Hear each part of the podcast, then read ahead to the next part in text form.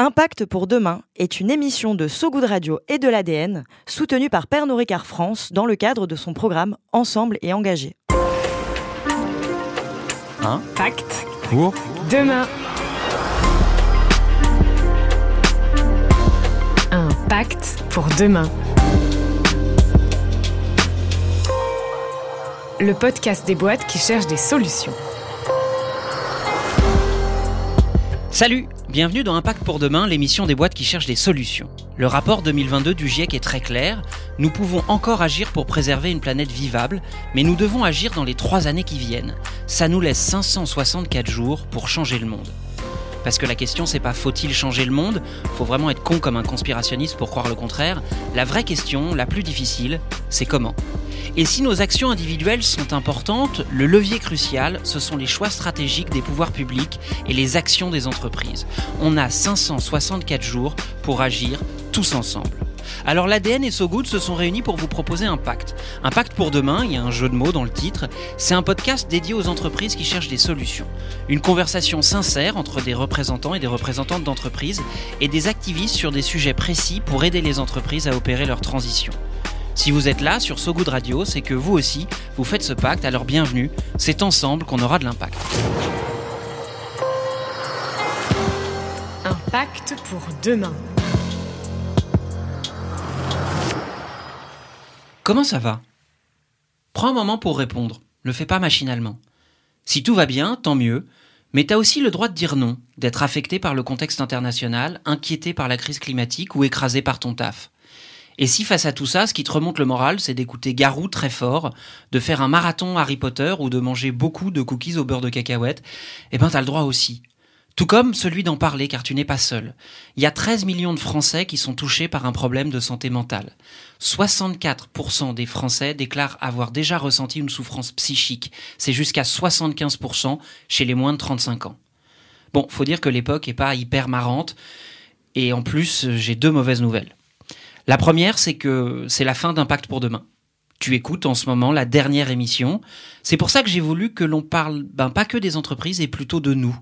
Et c'est aussi parce que la deuxième mauvaise nouvelle est encore plus grave. Selon les données de l'Observatoire européen Copernicus, le 19 novembre 2023 était le premier jour où la température globale était 2 degrés au-dessus des températures pré-industrielles. En l'état actuel des choses, on se dirige vers un monde à plus 2,9 degrés d'ici la fin du siècle. Ça veut dire que ces entreprises qui cherchent des solutions n'en trouvent pas assez et que celles qui n'en cherchent même pas sont un risque pour notre avenir. Ça veut dire que les compagnies pétrolières qui lancent des nouveaux projets d'extraction sont des criminels climatiques et que les gouvernements qui font des promesses plutôt que de réduire les émissions de dioxyde de carbone sont irresponsables. Ça veut dire que nous tous et toutes, nous n'avons pas encore suffisamment changé nos habitudes de vie et de consommation. Et ça veut surtout dire qu'il va falloir tenter de limiter le dérèglement climatique au maximum pour préserver l'habitabilité de notre planète. Chaque dixième de degré compte. Donc il va falloir demander plus à nos entreprises, à nos gouvernants et à nous-mêmes. Il va falloir changer les entreprises de l'intérieur et tenter de forcer nos responsables à agir. Il va falloir s'engager davantage, agir et militer, et c'est épuisant, physiquement et émotionnellement. Alors cette dernière émission, elle est pour nous, pour tenter de déstigmatiser un peu la santé mentale et surtout pour prendre soin de nous. Parce que la planète ira pas mieux si on se détruit la tête et le cœur à tenter de la sauver, et parce qu'au fond, eh ben, tout simplement, on a le droit d'être heureux. Alors Impact pour demain, la dernière, parle de santé mentale avec Marie-Laure Bernard qui est formatrice en premiers soins en santé mentale, chef de projet pour les secteurs entreprises à l'INFIP. Kim Lewin qui est créatrice de contenu, qui parle de santé mentale avec sa communauté de plus de 200 000 personnes. Et en guest star, le médecin psychiatre à l'hôpital Saint-Antoine, Jean-Victor Blanc, qui est aussi enseignant à Sorbonne Université, auteur de Pop MC et cofondateur du festival du même nom. Mais on va commencer tout de suite avec des pas si breaking news. Pacte Pour demain. la Passy Breaking News.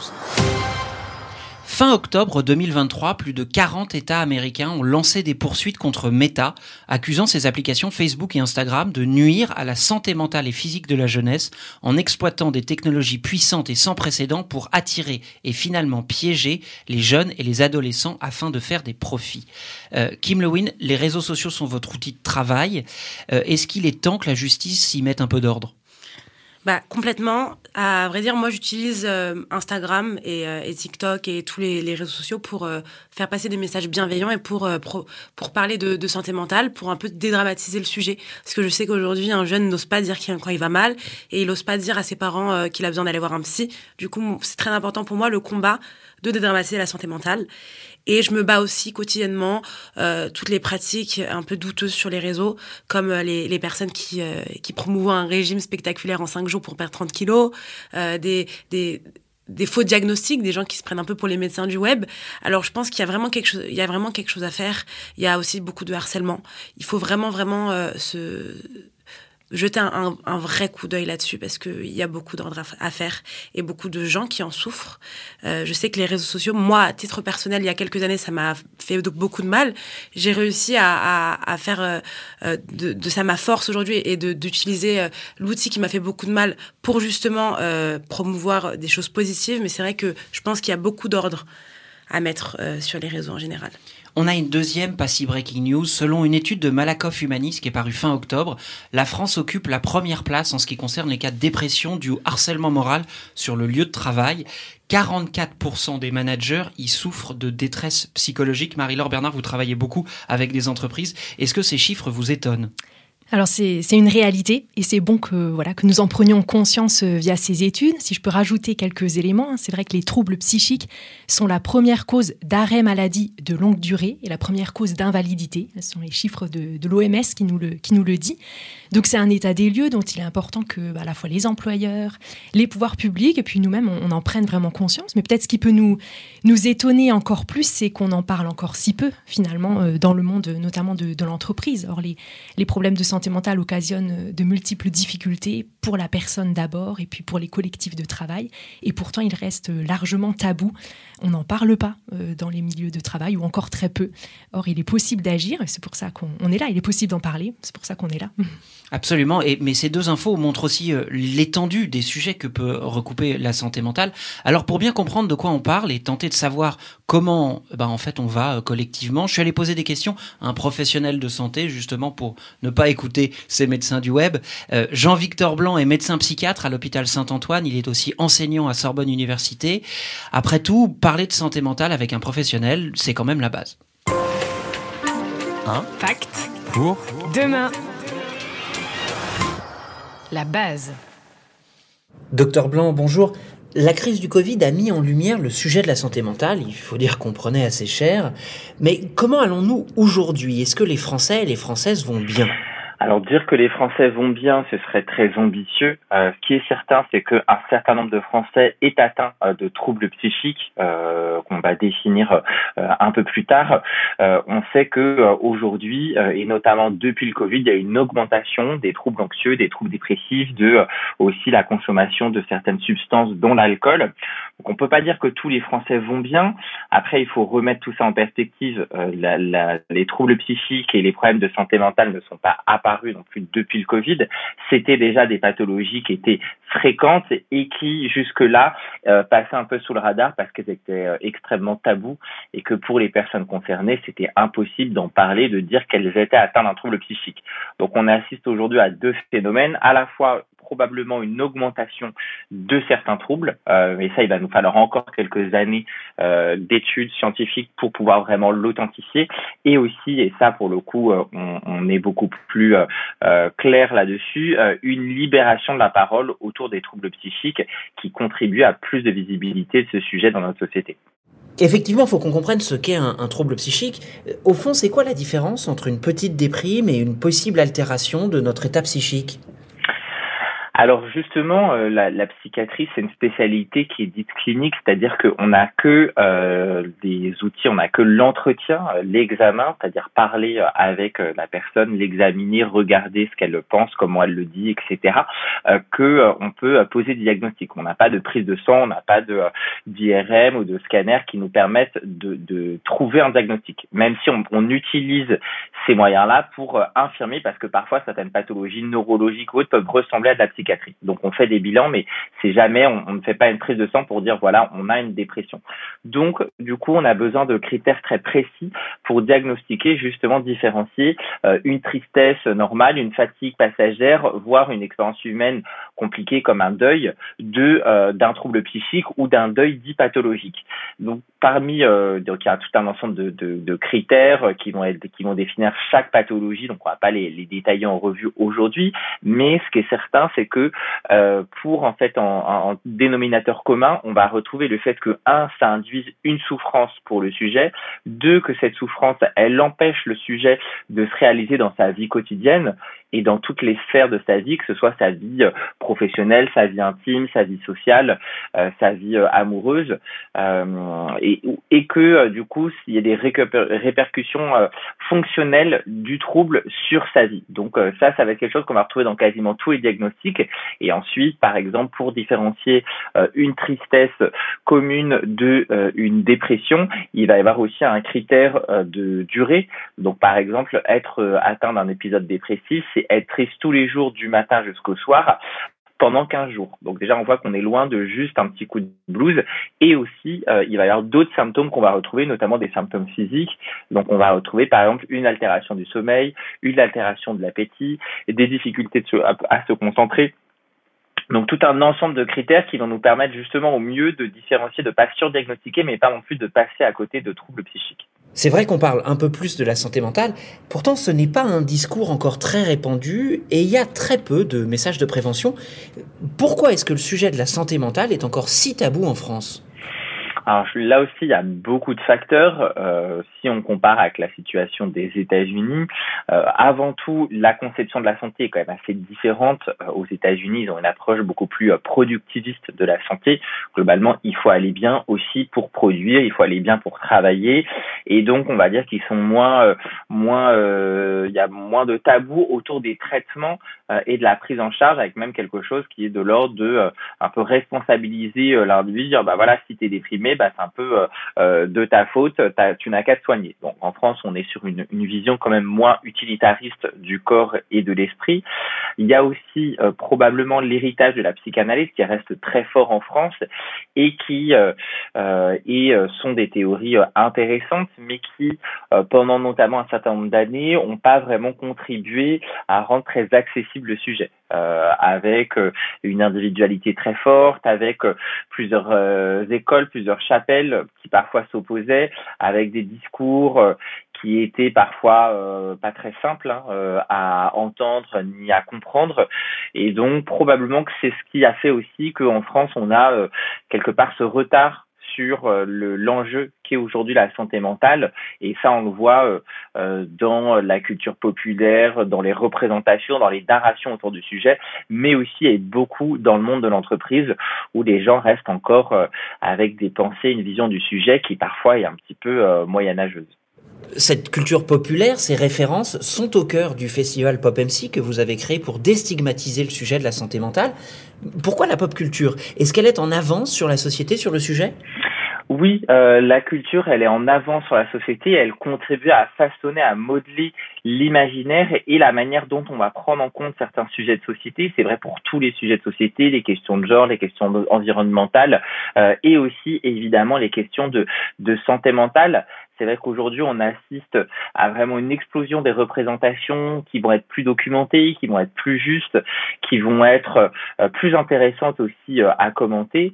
Et c'est vrai que ça contribue notamment chez les 18-24 ans à des représentations beaucoup plus positives et aussi finalement où on sort de stéréotypes euh, avec des personnages qui vont être finalement assez crédibles et rendre le sujet beaucoup plus accessible. Ça, on a fait un sondage récemment avec euh, Odoxa et, et, Doctolib qui montrent que euh, pour les 18-24 ans, euh, les films et les séries sur la santé mentale sont une source d'information majeure sur le sujet, de même que euh, les célébrités qui vont parler de leur, santé mentale, avec vraiment une rupture générationnelle assez forte sur le fait que, par exemple, une majorité des 18-24 ans euh, a déjà parlé de sa santé mentale à son entourage, là où il reste très minoritaire dans les catégories plus âgées et notamment chez les plus de 65 ans. Donc, il y a vraiment cette accélération sur le sujet qui traverse effectivement la culture populaire, mais aussi le sport. Euh, on aimerait bien la politique, euh, le milieu de la mode, de l'art contemporain. Donc, euh, il y a vraiment cette accélération qui est très intéressante et qui fait que aujourd'hui, on a quand même quelques raisons d'être optimiste au-delà du constat assez inquiétant Hein, qui est celui qu'on a posé dès le départ de, de, cette augmentation des troubles psychiques. Alors on a parlé des personnes concernées et du festival, il faut aussi qu'on parle évidemment des soignants. Comment va l'hôpital psychiatrique français? L'hôpital psychiatrique français, il va plutôt mal. Euh, L'hôpital public français le système de soins français euh, ne va pas très bien. Euh, et là aussi, c'est une tendance qui malheureusement s'est accélérée depuis le Covid.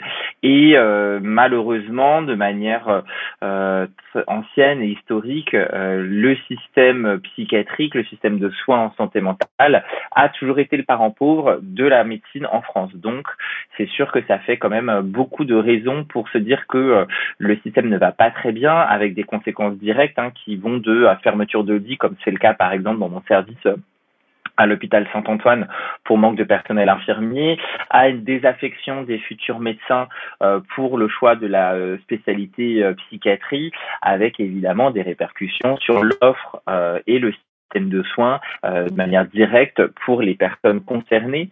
Donc c'est vrai que ce constat, euh, malheureusement, il a déjà été fait depuis de longues dates. Hein. On savait qu'il allait manquer des psychiatres, on savait que le désinvestissement économique euh, et l'état de délabrement quand même assez avancé des institutions psychiatriques allait avoir des conséquences, mais sauf que là on, commence à les, à les visibiliser. Et c'est vrai qu'on a à peu près entre, en, en tenaille entre cette augmentation euh, des troubles euh, et de la prise en compte du sujet dans notre société et euh, bah, finalement les capacités du système de soins derrière. Hein. Ceci dit, là aussi, l'idée c'est de se dire, bah, espérons que à travers le, le, on va dire le monde non politique, hein, à travers le divertissement, à travers euh, euh, toutes ces représentations qu'on a aujourd'hui sur la santé mentale, peut-être que, et en tout cas c'est mon vœu et c'est aussi mon ambition avec Culture Pop et on va réussir à créer des vocations, on va réussir à, créer, à faire le fait que des personnes vont s'engager pour travailler en santé mentale parce que c'est un métier qui est euh, absolument fascinant, qui va évidemment est un métier d'avenir, qui comme euh, beaucoup de branches de la médecine, mais encore plus, est extrêmement connecté avec euh, l'humain, avec les évolutions sociétales et euh, à un moment où le monde n'arrête pas de changer, où on est soumis à beaucoup d'injonctions, c'est vraiment un métier qui reste absolument passionnant et pour lequel on a vraiment besoin de nouvelles personnes qui vont venir s'engager sur le sujet. Donc là aussi, j'essaye de rester un minima optimiste. Pouvoir parler librement de santé mentale, c'est autant un enjeu de santé publique qu'un sujet de société. C'est important pour les personnes concernées de savoir qu'elles n'ont pas à avoir honte de la douleur qu'elles éprouvent. Et, si on est honnête, on a un peu tous des cicatrices au cœur. Des scar tissues, comme diraient les Red Hot Chili Peppers.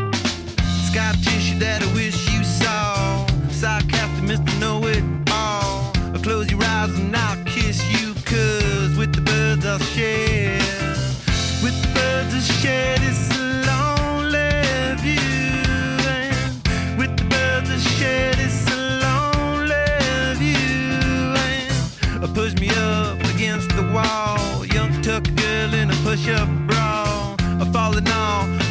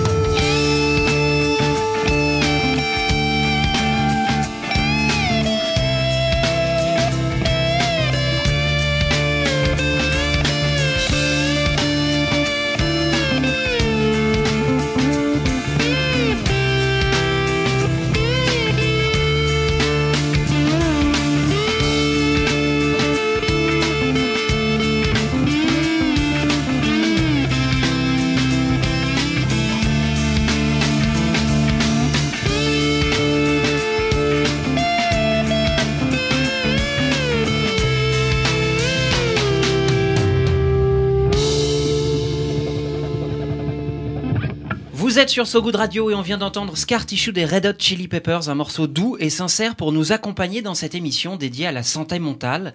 Le docteur Jean-Victor Blanc nous dressait euh, à l'instant un tableau euh, clinique assez sombre. Oui, il faut pouvoir faire le diagnostic de notre psyché collective, mais il est aussi important d'entendre ce que les personnes concernées ressentent. Un Fact. Pour? Demain. Oui, mais il faut toujours écouter les paroles de celles et ceux qui se débattent un peu avec la vie. Ces secondes de papier de verre finissent par disparaître et, on peut s'en sortir. C'est votre euh, cas, Kim. Vous êtes euh, aujourd'hui créatrice de contenu et vous parlez beaucoup de santé mentale avec votre communauté. Si vous le faites, c'est que vous avez un, un parcours personnel un peu difficile. Est-ce que vous voulez nous en parler? Oui, complètement. Alors, je vais pas m'étaler sur le sujet parce qu'on en aurait pour, euh, pour longtemps, mais euh, j'ai fait ma première dépression à l'âge de 12 ans. Et de mes 14 ans à mes 18 ans, j'ai été hospitalisée en hôpital psychiatrique et en clinique psychiatrique. Donc, j'ai jamais vraiment eu d'adolescence. Euh, j'ai jamais passé mon bac, j'ai jamais passé mon brevet. Et tout ça été lié à un, un profond mal-être, à du harcèlement à l'école, sur les réseaux, une dépression et et beaucoup, beaucoup de, de, de, noir au fond de moi. J'étais vraiment, tout était, tout était sombre et tout était très noir. Et pendant que j'allais mal, j'étais persuadée que j'allais jamais m'en sortir. Et j'aurais aimé à l'époque qu'il y ait quelqu'un qui me prenne la main et qui me dise regarde-moi, à ton âge j'ai souffert et aujourd'hui, je m'en suis sortie, je suis heureuse et, je fais ce que j'aime. Et du coup, j'ai un peu voulu être cette personne. Donc, j'ai commencé à parler sur les réseaux sociaux il y a trois ans. Faut savoir que j'ai arrêté les antidépresseurs il y a à peu près deux ans. Donc, j'étais en vraie période de guérison à l'époque où j'ai commencé à, à, prendre la parole. Aujourd'hui, je suis encore suivie, je suis encore euh, très entourée, très encadrée. Et j'ai voulu volontairement parler de mon parcours, de mon histoire, pour donner un petit peu d'espoir aux personnes qui souffrent. Parce qu'il y a quelques années, il y avait personne qui parlait de, de la santé mentale aussi ouvertement sur les réseaux sociaux. Euh, j'ai souffert de troubles alimentaires et je pensais que j'étais la seule au monde et que j'étais, c'était pas légitime parce que personne n'en parlait vraiment. Donc c'est un peu, euh, voilà, je, fais un peu ça pour la petite Kim d'il y a quelques années qui aurait voulu euh, se, se, bah, se retrouver en quelqu'un sur les réseaux. Le principe du réseau social, justement, c'est l'interaction. Qu'est-ce qu'ils vous racontent, vos followers? De quoi ils vous parlent? Qu'est-ce qui, au fond, euh, les agite? Ils me remercient beaucoup parce qu'il y en a beaucoup qui, par exemple, euh, je vais parler d'une expérience que, parce que moi, je, raconte euh, mes expériences, mais pas que. C'est-à-dire que je vais, je vais aussi donner des conseils qui me, qui me concernent pas forcément. Euh, je vais avoir beaucoup de personnes qui, qui vont m'envoyer des messages en me remerciant de, bah, de leur avoir pris, de leur fait prendre conscience qu'ils avaient besoin de voir un psy, de se faire suivre, d'en parler à quelqu'un de leur entourage. Mais je reçois aussi beaucoup de personnes qui, qui vont mal. Et il y a tout âge. C'est-à-dire qu'il y a des jeunes de 13, 14 ans. Il y a des plus âgés de 20, 25 ans et il y a des mamans parfois qui ont 45 ans, 50 ans, qui m'envoient des messages et qui me disent comme quoi elles, se sentent incapables d'en parler à qui que ce soit parce qu'elles ont leur, leur mari, leur, leur vie de famille, etc. Et on se rend compte que les gens vont vraiment mal.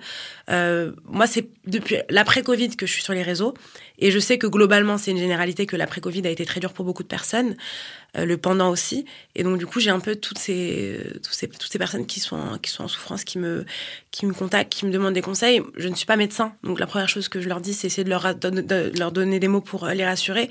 Mais, mais j'insiste bien sur le fait que c'est important de consulter, d'en parler à quelqu'un de leur, de leur entourage, quelqu'un de confiance, et que euh, c'est essentiel en fait. Moi, j'appuie beaucoup dessus, sur le suivi psy. Évidemment, euh, il faut toujours se tourner aussi euh, vers un professionnel de, santé. Il n'est pas facile de parler de santé mentale. Il y a des gens qui sont formés pour écouter, pour entendre, pour, parler. Euh, c'est d'ailleurs pas du tout un sujet qui est réservé à la jeune génération. Vous le disiez à l'instant. Il faut savoir qu'ils sont plus touchés que d'autres. Hein. Les 18-24 ans sont, sont près de deux fois plus nombreux à avoir été directement concernés par un trouble que les plus de 65 ans. C'est 34% contre 18. Mais la santé mentale, c'est aussi un enjeu pour les entreprises, au sein des entreprises. Marie-Laure Bernard, vous êtes formatrice en premiers soins en santé mentale à l'INFIP. C'est un, un organisme de formation spécialisé dans le champ de la santé mentale. Vous intervenez notamment au sein des entreprises. Quels troubles s'y développent le plus? Je dirais bah, ce sont les troubles anxieux et la dépression, hein, qui sont d'ailleurs les, troubles les plus courants dans la population générale et donc aussi euh, qu'on retrouve dans l'entreprise. Il y a aussi les troubles liés à l'utilisation de substances, hein, qui peuvent être euh, l'alcool ou d'autres drogues, et qui sont souvent associés à l'anxiété euh, sévère et à la dépression. On a aussi bien sûr ce phénomène d'épuisement professionnel, hein, le burn-out, alors qui n'est pas une nouvelle catégorie de maladie euh, psychique, hein, qui ne fait pas l'objet d'un diagnostic officiel dans les, classifications médicales, mais qui pour autant est, très présent en entreprise, hein, cette spirale dangereuse qui est susceptible de conduire au basculement dans la maladie, qu'elle soit somatique ou psychique. Hein, qui est... Juste qu'on soit très clair, somatique ou psychique, ça veut dire euh, que l'on ressent dans son corps ou qui reste de l'ordre du, du, mental. C'est la différence Alors les deux sont des maladies. Hein. On peut avoir des maladies euh, somatiques, par exemple, ça peut conduire à des maladies cardiovasculaires, pour donner un exemple. Et puis il y a la maladie psychique, on a parlé de la dépression, l'anxiété, qui sont donc euh, des maladies à laquelle le, le burn-out peut conduire. D'accord. Est-ce que c'est le travail qui est plus dur aujourd'hui ou, est-ce qu'on est moins résistant qu'avant? C'est-à-dire que les chiffres qu'on entend et ce que vous nous dites sont très frappants. Euh, est-ce que c'est parce que c'est vraiment devenu plus dur ou nous, on est devenu plus mou? En fait, il est évident que l'organisation du travail a changé, a subi des modifications majeures qui viennent vraiment euh, challenger notre santé, notre santé mentale. Hein, il y a toutes les questions de conciliation entre vie professionnelle, vie personnelle, euh, l'augmentation de la charge de travail, la diminution des, effectifs, un travail parfois plus morcelé, plus euh, procéduralisé, notamment avec le, numérique. voilà, une hyperconnexion, le télétravail, enfin tout cela, ce sont des facteurs de risque supplémentaires pour notre santé mentale. Donc c'est l'organisation du travail sans doute qui a changé, qui vient nous challenger à des endroits différents. Est-ce que c'est pour ça que euh, la santé mentale, dont on pourrait croire qu'elle fait partie de la sphère privée, au fond, euh, devient aussi un sujet pour les entreprises? Et à quel titre est-ce que les entreprises peuvent vraiment se soucier de la santé mentale de leurs salariés? C'est vrai que c'est parfois encore une idée un peu euh, reçue qu'il faudrait, euh, quand on arrive sur son lieu de travail, laisser euh, les problèmes à la maison. Et c'est vraiment une, idée contre laquelle il faut lutter. et pour lutter, voilà, c'est pour contrer cette idée que la santé mentale relèverait uniquement de la sphère privée, on peut simplement se rappeler tout simplement, dans un premier temps, le cadre juridique. En fait, c'est dans le Code du travail hein, qui dit que l'employeur est tenu de prendre toutes les mesures nécessaires pour assurer la sécurité et protéger la santé physique et mentale de ses salariés. Hein, les problèmes de santé mentale ont, des retentissements importants pour la vie de la personne, sur sa vie personnelle, familiale, relationnelle, mais évidemment aussi sur sa vie professionnelle, hein, qui peut entraîner euh, des arrêts. Il y a nombreux cas de troubles psychiques qui sont reconnus aussi comme accidents du travail, parfois comme maladies professionnelles. Donc évidemment, les répercussions sur les collectifs de travail sont, sont importants et, c'est vraiment un sujet de santé publique en fait. Vous parliez à l'instant de cette organisation du, travail qui est très liée désormais euh, à une hyperconnexion. Euh, Kim, est-ce que vous voyez ça aussi chez les gens qui vous contactent? Alors, par définition, ils vous contactent parce qu'ils sont connectés et parce que vous l'êtes aussi, mais est-ce que vous sentez une forme de déperdition du réel des gens qui eh ben, au fond, ne vivent que connectés ou ne vivent plus que connectés et ça leur fait du mal Complètement. Euh, moi, la première, hein. j'ai moi-même été hyper connectée et ça va moi-même euh, euh, déteint sur ma vie personnelle. les jeunes aujourd'hui, ils, vivent via leur, téléphone. C'est-à-dire que pas seulement que sur les réseaux, mais en général. C'est-à-dire que moi, je, sors beaucoup, je vais souvent à des concerts et je vois que le concert n'est pas vécu n'est pas vécu en réel mais que tout se passe derrière le téléphone j'essaye d'en parler. Parce que j'ai moi-même euh, j'ai moi-même été je dirais pas victime mais j'ai moi je suis moi-même tombée dedans. Et c'est vrai que euh, il y a une en fait le, téléphone il nous sert pour tout aujourd'hui. On fait tout avec notre, téléphone. Donc en fait on, est tellement dépendant qu'on a du mal à s'en détacher. Et j'essaie justement de parler du fait que c'est important de, profiter des vrais moments de vie, de savoir euh, se donner des limites. Alors maintenant, il y a des outils qui, vous permettent euh, de, de, baisser ses, son temps d'écran, son temps d'application, mais enfin, on, se les, fixe les propres limites on se les enlève aussi. Donc voilà, c'est important de, se mettre en tête que, euh, que les réseaux sociaux, ça reflète pas la réalité, c'est pas la vraie vie et que c'est important de savoir poser son, son téléphone et profiter des moments de vie qui sont précieux. Il y a quelque chose d'assez frappant, c'est que ce discours-là euh, est pas révolutionnaire. Enfin, c'est-à-dire que euh, vous êtes en train de nous dire qu'il y a une grande partie de votre communauté qui doit trouver euh, en vous et donc sur les réseaux sociaux une personnalité qui pourrait leur dire en fait il y a une vie à vivre. c'est pas un truc, c'est pas une dinguerie en fait. on n'en est pas arrivé à un état quasiment irrésoluble ou sans solution d'ultra connexion. Complètement, complètement, mais moi, je vais vous dire quelque chose. Je me suis rendu compte il y a deux ans, quand je suis partie en vacances avec mes amis, que eux, ils profitaient, ils s'amusaient, que moi, j'étais que derrière mon téléphone. Et tu peux me prendre une photo, et est-ce que tu peux me prendre une vidéo? Ah, mais regarde, j'ai vu ce truc sur TikTok, viens, on y va. Et je me suis rendu compte qu'en fait, je profitais beaucoup moins qu'eux. Alors, au bout de 5-6 jours de vacances, j'ai arrêté avec mon téléphone, et je me suis donné une vraie limite, et j'ai profité. Et j'ai vraiment passé des, des, vacances incroyables. Et en fait, je me suis rendu compte que j'étais pas la seule comme ça, qu'on était nombreux, que c'est aussi la génération qui pousse à, finalement, parce qu'il y a aussi cet effet de masse. Euh, d'être hyper connecté, qu'il faut être et il faut être sur TikTok, il faut être sur Insta et Facebook c'est démodé donc il faut être aussi là. Donc c'est vrai qu'aussi il y a cet effet de masse où on s'y perd assez facilement. C'est triste d'en arriver au, point où on doit dire euh, aux gens euh, lâche ton téléphone, t'as une vie à vivre. Et moi on me le disait hein, parfois j'étais au restaurant avec des copines qui me disaient et lâche ton qui me lâche ton téléphone, t'es trop dessus etc. Et en fait on se rend compte finalement que il faut trouver la bonne manière de dire les choses. Parce que ça peut être aussi très mal vu, une influenceuse qui dit à, ses abonnés de lâcher son téléphone. Enfin, c'est euh, c'est un, peu, contradictoire, quoi. Mm. Donc c'est pour ça que j'essaie de trouver les bons mots. Que en général, quand, quand, je parle de ce genre de sujet qui peut être aussi un peu touchy, j'essaie de, de, trouver les bons mots et de et de de pas le faire euh, n'importe comment, quoi. Il y a aussi un sujet d'hyperconnexion dans les entreprises. Euh, Marie-Laure, on a tous vécu ce moment où en fait on a un mail du boulot. Euh, il est 20h30, il est 21h, il est 22h, il est dimanche matin. Euh, il y a une forme de lien permanent avec son bureau. Ça joue évidemment sur la santé mentale des collaborateurs et des collaboratrices.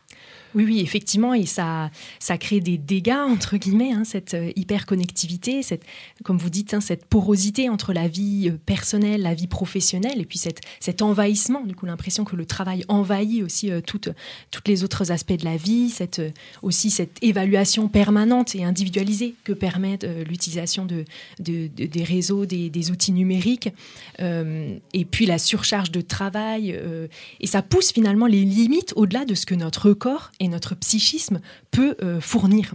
Et quelque part, j'ai envie de dire, euh, euh, de la même manière qu'il est bon d'adopter une bonne hygiène de vie, que c'est un facteur protecteur pour notre santé mentale, hein, l'alimentation, l'activité physique, le sommeil, on, le sait, et eh ben, il est bon d'adopter une bonne hygiène de travail qui inclut justement la déconnexion, le fait de faire des pauses, de poser des limites. C'est nécessaire d'avoir aussi des espaces de, de parole en réel, pas que en télétravail ou en visio, d'échanger, d'avoir du temps pour, pour penser, pour réfléchir ensemble, pour se poser des questions. C'est vraiment important. Et euh, ce qui peut nous aider aussi, c'est peut-être que euh, la France a été pionnière en la matière. On a créé le droit à la déconnexion. C'était une grande première internationale. De temps en temps, quand on fait des trucs bien, on pourrait se les appliquer. Après tout, on n'est pas obligé de se maintenir dans cet état de virtual insanity. N'est-ce pas, Jamiroquai? Vous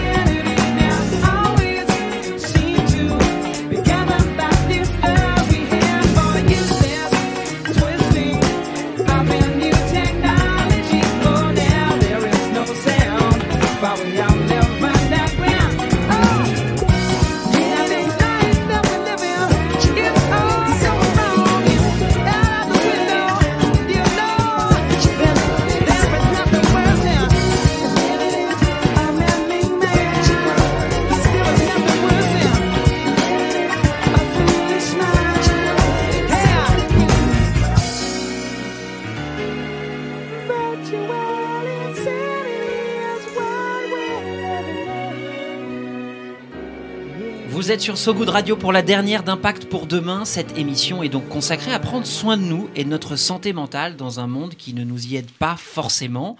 On n'est pas pour autant condamné à la déprime, on peut s'aider mutuellement à aller mieux. Alors allez, viens, on s'y met. Impact pour demain. On s'y met. La première chose, c'est de détecter quand on va moins bien ou que quelqu'un dans notre entourage traverse un moment délicat. Euh, Marie-Laure, quels peuvent être ces signes?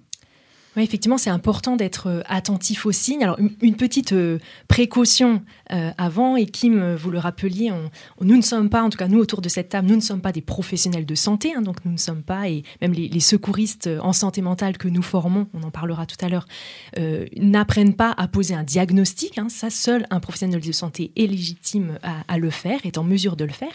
Malgré tout, notre lieu de travail, en fait, on y passe tellement de temps que c'est vraiment un lieu propice pour repérer des signes qui peuvent nous alerter Hein, c'est une idée reçue aussi de croire que tout ce qui concerne la santé mentale, c'est invisible, ça se voit pas. En fait, on remarque souvent euh, des signes, mais voilà, encore faut-il savoir les voir.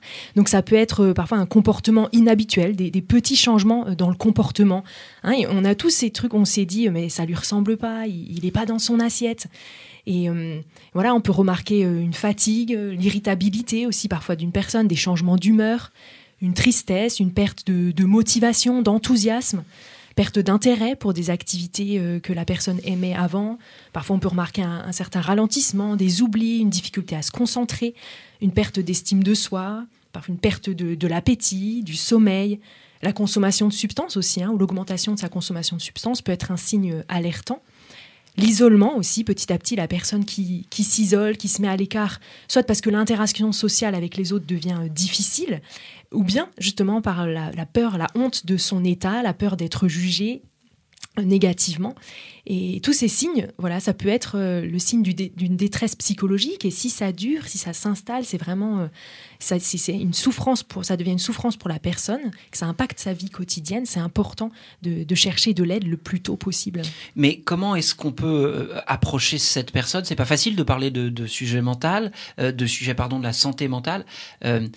comment est-ce qu'on peut aller euh, à, la rencontre de cette personne Comment est-ce qu'on peut lui en parler? Hmm. C'est vrai que parfois on les a vus, tous ces signes en fait. Il y a des entreprises au sein desquelles voilà, tout, tout le monde a vu et pourtant on n'ose pas. Et puis un lundi matin, euh, la chaise est vide et parfois pour, euh, pour longtemps. Et je crois que la première chose, donc, c'est de oser en parler et ça passe parfois par des phrases toutes simples. Hein, c'est bah, je me fais du souci pour toi en fait, je m'inquiète pour ta santé ou bien c'est redire à la personne, mais tu, n'es pas seul, ou comme vous le disiez aussi, Kim, moi aussi j'ai traversé une période difficile, on peut t'aider, est-ce que je peux t'aider, est-ce qu'il y a quelque chose que je peux faire pour t'aider? C'est vrai que ça passe par des phrases toutes simples, mais qui peuvent vraiment avoir un impact très important pour la personne qui est en souffrance. Et puis ensuite, c'est vraiment développer cette écoute active et sans jugement. Parce que, en fait, aujourd'hui, un des freins, un des obstacles à la, à la fois la demande d'aide et au fait de proposer son aide, eh bien, c'est cette stigmatisation qui est encore autour des problèmes de santé mentale. En fait, la personne qui souffre n'en parle pas, cache son problème parce qu'elle a peur d'être jugée, parce qu'elle a peur qu'on lui confie plus euh, des missions intéressantes, elle a peur pour son avancement et donc elle, elle le cache. Et, en fait, de pouvoir vraiment accueillir la personne sans la juger, hein, faire tomber en nous-mêmes ces, euh, préjugés, se replacer vraiment dans le champ de la santé. En fait, on n'est pas dans le champ de la morale, de la volonté, du caractère, mais vraiment de la santé. Et quand on a un problème de santé, eh ben, on peut se faire aider. C'est vrai qu'évidemment, il y a à peu près rien qui aide moins que de dire à quelqu'un euh, qui est dans un état dépressif euh, fais un effort, mm. tu vas t'en sortir. en tant que personne concernée, moi je peux vous dire que c'est un des trucs qui donne le plus envie de mettre des claques euh, quand on l'entend. Euh, mais c'est c'est pas plus facile de reconnaître que l'on va mal soi-même ou, qu'on a besoin d'aide. Euh, Kim, quand des membres de votre communauté, jeunes ou moins jeunes, vous nous l'avez dit, vous font part de, de leur mal-être, qu'est-ce que vous leur conseillez? C'est-à-dire, au fond, est-ce qu'il y a des petites étapes, peut-être des petites des paroles à prononcer, des gens qu'on peut aller voir en premier. Bref, qu'est-ce que vous leur conseillez? Alors moi, je vis dans un monde où je pense que tout le monde devrait être suivi par quelqu'un. Euh, que ce soit un thérapeute, un psychologue, un psychiatre. Donc moi, la première chose que je leur conseille, c'est est-ce que euh, tu as déjà euh, envisagé de faire une thérapie, de voir un thérapeute, de voir un psychologue? Et en fonction de la réponse, je donne des petits tips euh, en fonction de, ce qu'ils me disent. Pour ceux qui me disent qu'ils ont vu un psychologue mais ça ne matche pas du tout, par exemple, je leur dis écoute, moi j'ai vu cinq psychologues avant de trouver le bon. Euh, parfois ça matche, parfois ça matche pas. Quand par exemple le problème des moyens rentre en compte parce qu'il faut en parler, euh, pas tout le monde peut mettre peut payer une consultation à 60, 70 euros. Donc il y a ce problème qui qui se posent, je leur demande s'ils en ont parlé à quelqu'un de, leur entourage, à quelqu'un de confiance, à quelqu'un euh, euh, à qui ils se sentent assez à l'aise d'en parler. Et aussi, je pose la question sur euh, pour savoir si jamais est-ce qu'ils ont mis le, doigt sur ce qui sur ce qui leur fait de la peine, sur ce qui leur fait du mal, sur ce qui ce qui leur dérange. Et, en fait, je, personnalise un peu mon discours en fonction de chaque personne. Mmh. Ça dépend. J'ai vraiment, je n'ai jamais la même histoire et j'ai jamais le même le même le même ressenti, jamais la même la même vision des choses. Donc voilà, c'est important pour moi de. Mais vous le rappeliez à, l'instant, et, il faut le rappeler, il faut se tourner vers des professionnels de mm. santé. Euh, l'entourage peut aider, c'est important. Hein. Euh, il faut sûrement être entouré, il faut avoir une écoute aussi au sein euh, de la cellule familiale, mais on ne peut pas tout dire à ses parents, à ses frères et sœurs, à ses amis parfois. Euh, de la même manière, ils ne peuvent pas euh, toujours tout accueillir. Hein. Il, y a, une écoute à développer, il y a des réflexes euh, à avoir, mais il y a un autre phénomène qui se développe tragiquement en ligne et hors ligne, qui est celui du harcèlement scolaire. Kim, vous-même, vous en avez été victime. Qu'est-ce qu'on fait lorsqu'on est harcelé au collège ou au lycée? Là aussi, éviter les discours euh, avec un peu de volonté où tu vas leur parler, ça va devenir tes copains. Ou éteins ton téléphone et tout ira bien. Ou éteins ton téléphone. Voilà. Bref, arrêtons de nous dire des conneries. Euh, qu'est-ce qu'on peut faire assez concrètement quand on est victime de harcèlement? Alors, je, je, vais parler à, à titre général parce qu'il y a le harcèlement que tu subis à l'école, mais il y a malheureusement le harcèlement à l'école qui vient jusqu'à la maison en ligne. Parce que les, en général, euh, ils laissent pas vraiment de répit, les harceleurs tout ce qui concerne le harcèlement euh, à l'école, le premier réflexe à avoir, c'est d'aller voir un parent, euh, pareil, quelqu'un de confiance, quelqu'un en qui on a confiance, et, euh, et demander de de, de, pas forcément. Je, en fait, j'ai fait toute, on a fait toute une analyse, une analyse avec ça. C'est très compliqué de d'en de, parler à un parent qui, et de lui demander de pas aller voir euh, directement euh, un professeur ou un directeur. C'est très important d'insister sur le fait que euh, maman, papa, je me fais harceler, s'il te plaît, ne va pas en parler pour le moment. C'est important que, que, le parent respecte parce que ça peut causer tort à l'élève directement après. Et la deuxième chose que je conseillerais, c'est d'aller voir directement un, professeur, un, directeur, le CPE, un, surveillant, en qui on a confiance, on a tous un professeur avec qui on a plus d'affinité, qui peut euh, s'occuper de faire euh, le lien entre la direction et, l'élève. Et pour tout ce qui est le harcèlement en ligne, aujourd'hui, il y a des... En parler évidemment à quelqu'un de son entourage, mais aujourd'hui, il y a aussi des, possibilités, il y a des plateformes, des, lignes d'écoute pour justement aider euh, à, l'accompagnement, pousser au signalement de certains contenus, faire supprimer certains contenus qui existent. Donc euh, aujourd'hui, on a de la chance de vivre dans une, on a de la chance slash malchance de vivre dans une génération où tout est hyper connecté, où il y a aussi des possibilités euh, de, de se faire écouter par des personnes qui sont complètement étrangères à nous. Donc ça fait ça, c'est aussi rassurant. Mais euh, pour répondre à la question globalement, la première étape, ça rejoint quand on va mal, quand on a un mal-être, c'est d'en parler et de parler à quelqu'un de confiance. Et vous parliez euh, à l'instant des plateformes. Euh, je rappelle que le 3018 existe. C'est un numéro gratuit. Il est anonyme. Il est confidentiel. Euh, il est accessible de 9h à 23h, 7 jours sur 7, 365 jours par an. Il est opéré par l'association e-enfance. si euh, vous êtes harcelé ou si quelqu'un de votre entourage est harcelé, vous pouvez toujours y trouver euh, des ressources euh, et des gens formés pour ça. Et on ne saurait trop dire à quel point c'est important de pouvoir parler à des gens qui ont les outils et les bons réflexes. Et puis il y a des services et des outils pour nous aider aussi à, préserver notre santé mentale. Parfois, il suffit juste de faire une pause. Et ben voici donc la, la pause café. Cette fois-ci, Luna Galtier a déniché pour nous des applis qui peuvent nous faire du bien.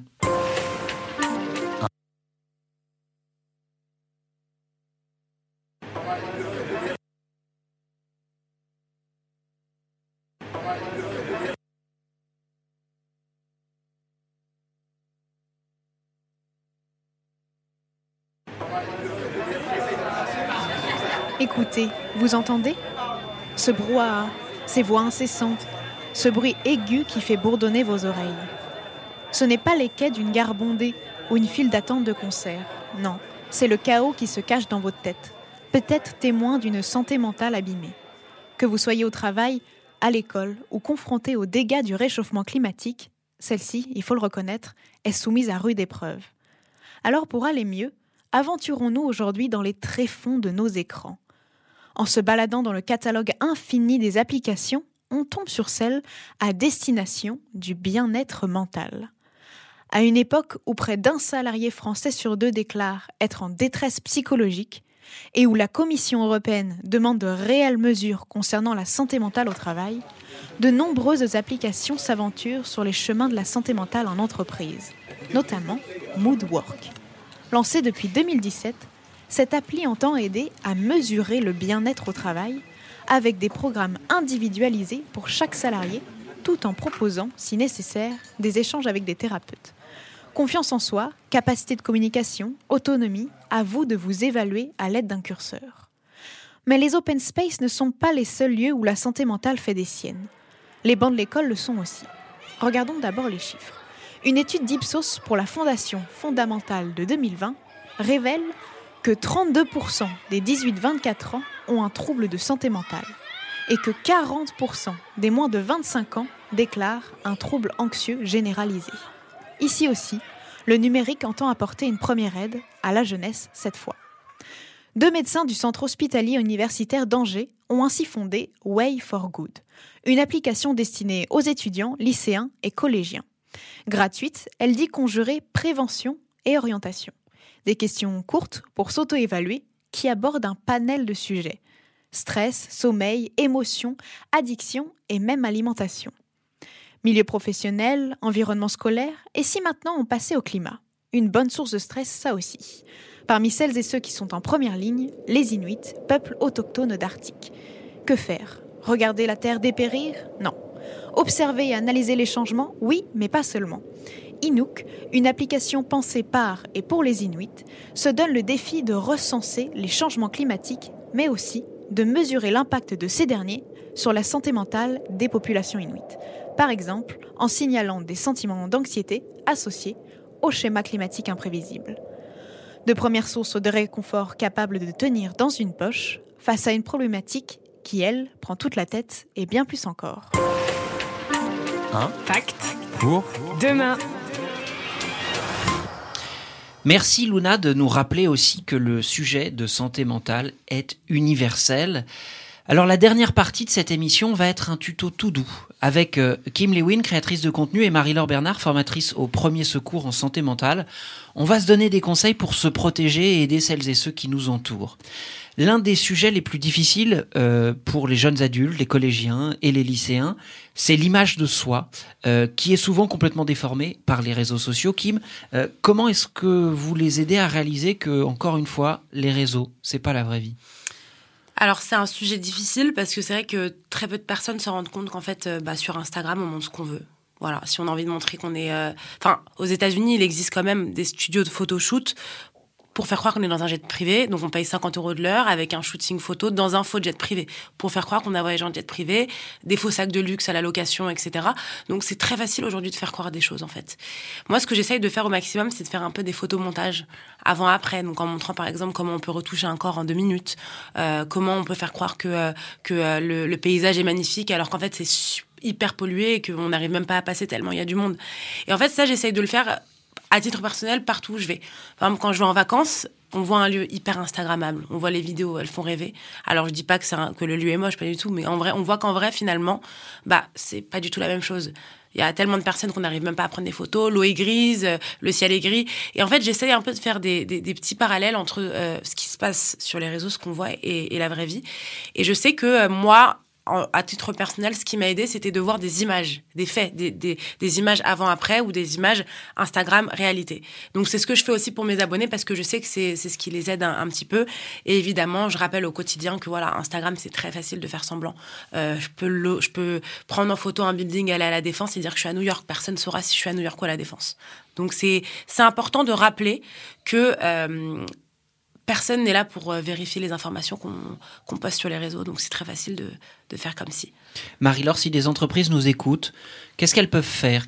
C'est quoi la première action qu'elles peuvent faire? Est-ce que c'est avoir des référents en santé mentale, une salle de repos, une politique de déconnexion? Par, par où est-ce qu'elles peuvent rentrer dans ce champ de la santé mentale? Le plus important, on l'a déjà dit plusieurs fois, la première action, c'est vraiment de pouvoir en parler, de briser le tabou, de, mettre le sujet euh, sur, euh, sur le tapis, de sensibiliser le plus grand nombre, hein, créer vraiment une culture d'entreprise où la santé mentale n'est pas tabou. Et alors, bon, un, des, leviers concrets, hein, c'est pas, pas le seul, mais l'entreprise peut choisir de former des secouristes en santé mentale. Hein, donc rapidement pour, pour expliquer ce que c'est, un secouriste en santé mentale, donc c'est quelqu'un qui a suivi une formation qui dure 14 heures, une formation euh, très concrète dans laquelle il apprend à, voilà à détecter les signes d'une personne en souffrance et puis lui venir en aide sans la juger et vraiment l'orienter vers une aide professionnelle. Une fois de plus, le secouriste n'est pas un professionnel de santé, il fait pas de diagnostic, il n'est pas là pour soigner, il se substitue pas au dispositif euh, professionnel existant, mais il connaît justement les ressources, il a des ressources fiables, il les a apprises, il sait les, les contacter et il peut encourager encourager vraiment la personne à, faire appel à, cette aide professionnelle. Et il y a maintenant, euh, de fait, je peux témoigner, des entreprises dans lesquelles on va, où on forme et où il y a à côté de la liste des SST, des sauveteurs secouristes au travail, il y a aussi la liste des secouristes en santé mentale, ce qui envoie vraiment aussi un, un message clair à tous les collaborateurs de dire mais en fait c'est un sujet qui est important pour notre entreprise, on peut en parler, il y a des personnes formées, vous pouvez vous adresser euh, à elles. C'est une, un levier euh, concret. On peut vraiment travailler aussi autour de tout ce qui est la sécurité euh, psychologique, que nos collectifs de travail soient, soient des lieux psychologiquement sains et sûrs. On peut poser des questions, on peut faire part aussi de, de ses difficultés, de ses interrogations, de sa fatigue. Et finalement, je me dis que la, la question pour nos entreprises, pour demain, va vraiment être celle de, de dire, bah voilà, dans l'environnement anxiogène, hein, vous l'avez rappelé au début de l'émission, dans lequel nous vivons, question climatique, question de guerre, bah est-ce que notre lieu de travail, ça va être un lieu qui va être facteur de risque supplémentaire qui va rajouter de l'anxiété Ou au contraire, est-ce que ça va être un lieu de protection pour notre santé mentale? On va pouvoir apporter notre contribution, développer notre pouvoir d'agir, développer des liens euh, sûrs et, positifs, constructifs. Et finalement, est-ce que notre lieu de travail va être un lieu de, protection? C'est vraiment un enjeu pour les entreprises de demain. Vous le disiez, on se l'est dit, euh, le cadre et l'actu euh, sont un peu lourds. Et donc, il faut aussi savoir se faire des kiffs. Comme celui de passer de manière complètement gratuite du trio, parce que ça fait toujours du bien à Vincent Berthe, le rédacteur en chef de So Good Radio.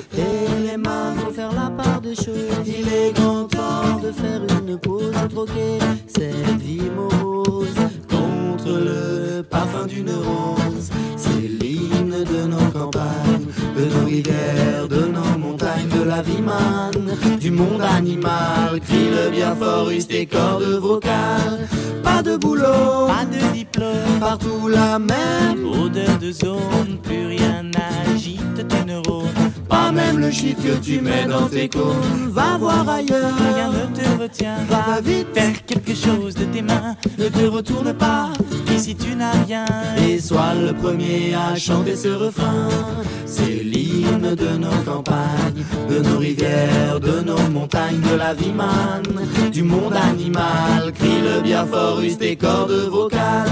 Assieds-toi près d'une rivière, écoute le coulis de l'eau. Sur la terre, dis-toi qu'au bout, et il y a la mer. Et que ça, ça n'a rien d'éphémère. Tu comprendras alors que tu n'es rien comme celui avant toi, comme, comme celui qui vient que le liquide qui coule dans tes mains te servira à vivre jusqu'à demain matin.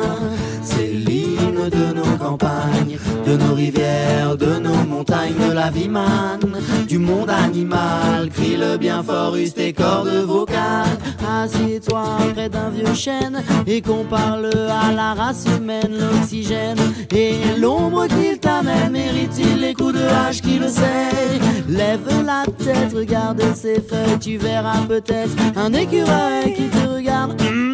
De tout son orgueil, sa maison est là, tu es sur le seuil. C'est l'hymne de nos campagnes, de nos rivières, de nos montagnes, de la vie manne, du monde animal. Crie le bien fort, use tes cordes vocales. Hey, crie le bien fort, use tes cordes vocales. Peut-être que je parle pour ne rien dire, que quand tu m'écoutes, tu as envie de rire. Et si le béton est ton avenir, que c'est la forêt qui fait que tu respires.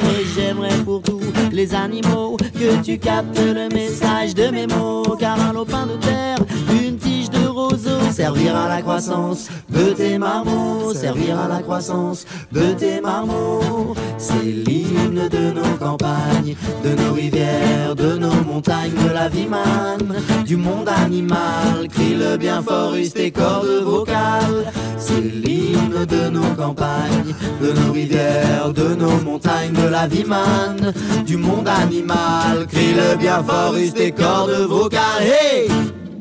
J'aime beaucoup cette idée de partager ses kiffs. Alors pour cette dernière émission, j'ai demandé à des invités précédents de témoigner.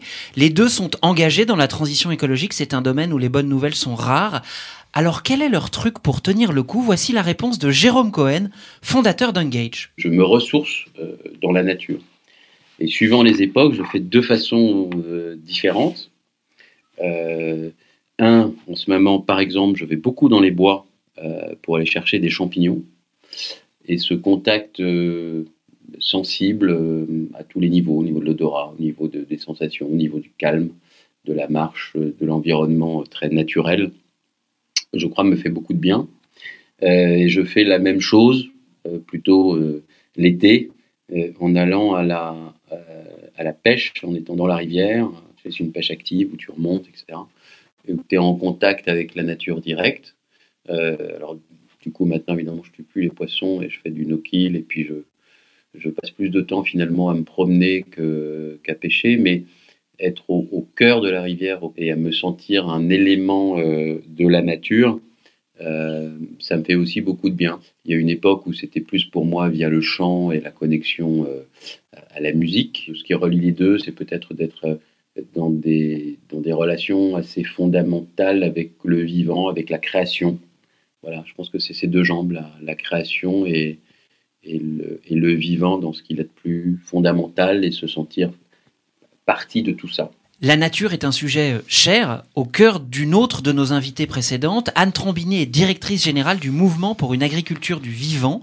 Voici comment elle prend soin de sa santé mentale. Le plus important pour moi, c'est le rire. J'ai une énorme chance d'être très bien entourée avec une équipe euh, géniale. Marie-Laure, Kim, c'est quoi votre kiff à vous pour prendre soin de votre santé mentale? Bon, il y en a plusieurs. il y a plusieurs choses. Euh, moi, je vais dire, euh, il y a le fait de prendre soin aussi de la dimension spirituelle de mon être. Donc moi, mon kiff, euh, c'est la prière aussi. C'est aussi d'aller courir. Hein, vraiment, on le sait, hein, l'activité physique, c'est prouvé, ça fait du bien à notre, à notre santé. Donc pour moi, c'est le parc de la Tête d'Or à Lyon. Et puis, il y a aussi tout ce qui est l'aide sociale à autrui. Hein, pareil, c'est reconnu que c'est bon pour notre santé mentale. Hein. Proposer son aide, euh, apporter son aide, parfois des toutes petites choses. C'est bon pour notre santé, c'est bon pour la société. Kim? Moi, j'ai deux, trois kiffs, mais que je peux regrouper ensemble. C'est aller dans le train, dans aller dans le sud, manger. Donc dans le train, je mange. Et en plus de ça, j'écoute la musique. Alors ça, c'est le must pour prendre soin de ma santé mentale. C'est un combo, quoi. Le sud en mangeant et en écoutant Exactement. la musique. Voilà, un peu de mer, un peu de soleil. Et même s'il fait moins 5 et qu'il y a du soleil, ça me va. Et euh, moi, j'y ajouterais aussi euh, l'engagement. Militer, agir, ça fait du bien. Euh, effectivement, les nouvelles climatiques sont pas très bonnes. il va falloir qu'on s'engage plus, mais la bonne nouvelle, c'est que l'action fait du bien, l'action vers les autres, effectivement, et aussi l'action que l'on fait parce que l'on juge que la cause est juste. ça fait énormément de bien défendre la planète non seulement ça nous fait kiffer, mais en plus, fondamentalement, c'est pas une mauvaise idée. Faites-vous des kiffs, c'est bon pour la santé, et être heureux, c'est un très bon moyen de s'engager pour la planète.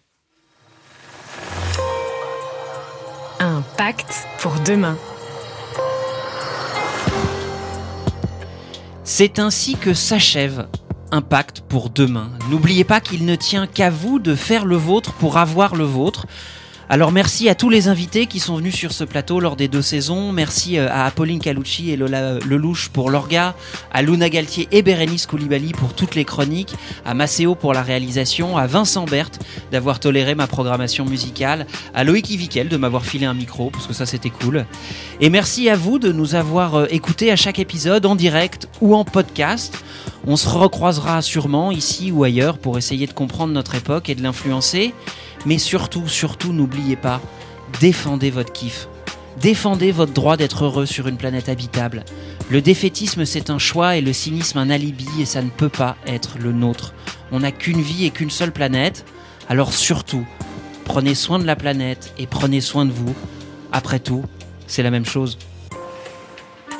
Un Pacte pour? Demain. On peut faire tellement plus. Peut-être sauver ce monde. So Good Radio. 10 minutes, pour sauver, le, monde. 10 minutes pour sauver le monde. La quotidienne info de So Good Radio. Salut, je m'appelle Diane Poitot. Et moi, c'est Romain Salas. Accordez-nous 10 minutes et on vous donne de quoi sauver le monde. La quotidienne info de So Good Radio qui vous veut du bien. Un tour du monde de l'actualité. De Kuala Lumpur à Saint-Etienne jusqu'à l'Antarctique. Des tortues étoilées enfin protégées aux résidences d'artistes en hôpital psychiatrique. En passant par la défense des personnes transgenres au Minnesota. Bref, on parle de tout. Des infos les plus positives du jour, de celles et ceux qui essaient de rendre notre monde un peu moins pire. Ça s'appelle 10 minutes pour sauver le monde. Retrouvez-nous sur toutes vos plateformes d'écoute préférées. Vous allez voir, ça met la pêche. Super pêche. 10 minutes, 10 minutes pour sauver le monde. So Good Radio. So Good